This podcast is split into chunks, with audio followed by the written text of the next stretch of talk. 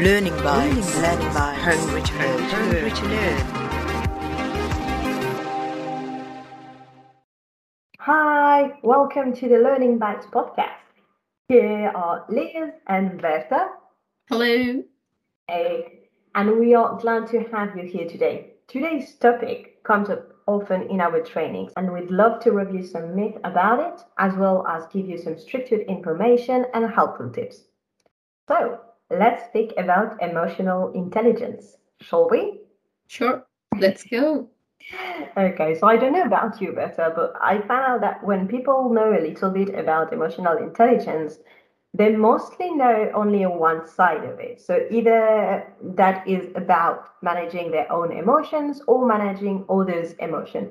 But one isn't exclusive of, of the other, is it Berta? That's true. Actually, both sides combine and sort of work together. But maybe we should start with giving some theoretical basics, don't you think? Yes, you're right. Absolutely. So, if you think of emotional intelligence, you can simply imagine someone who manages really well emotions, not only his or her own, but also others. So, here we have the two sides or categories of emotional intelligence one, intrapersonal, your own, and second, the others, interpersonal intelligence. Both are complementary. If you manage one of them, the other will be easier. Yeah, absolutely. It's like they say that you can't pour from an empty cup. Mhm. So if you're not feeling right yourself, it's going to get really challenging for you to manage others' emotions.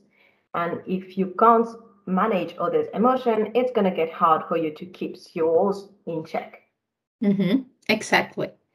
Although, however, both sides are codependent, it's not like the chicken and the egg. The intrapersonal emotional intelligence should be your starting point. For example, if you look at emotional intelligence as a skill, it is like a two step process.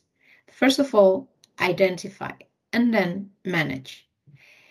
Mm, people often want to get control over their emotions without even knowing what emotions they're feeling. Yeah, that, that's actually a very common mistake. And this is uh, for two good reasons. First, you can't control your emotions.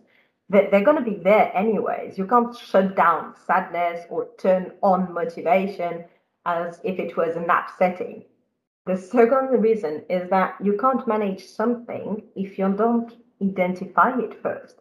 It will be like trying to fix a failed recipe without knowing if there is too much or too little salt. Not a good idea. I like that metaphor. It's a good one. You need first to know what's emotionally happening in your head before to act on it and adapt your response. So, just to highlight the key points of emotional intelligence, it is both interpersonal with others' emotions and also intrapersonal with your own emotions. And in either case, you need first to be able to identify the emotion in order to be able to manage it and not controlling it. Remember, adaptation is the clue.